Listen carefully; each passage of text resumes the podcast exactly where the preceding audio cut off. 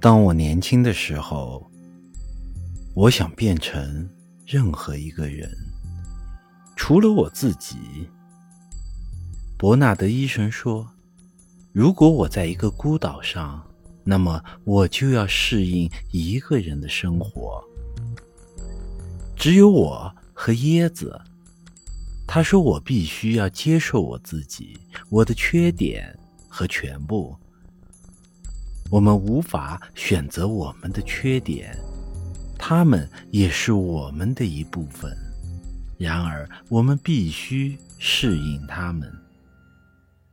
然而，我们能选择我们的朋友。我很高兴选择了你。”伯纳德医生还说。每个人的生命就像很长的人行道，有些很整洁，还有的像我一样，有裂缝、香蕉皮和烟头。你的人行道像我一样，但是大概没有我这么多裂缝。令人欣慰的是，有朝一日我们的人行道会相交。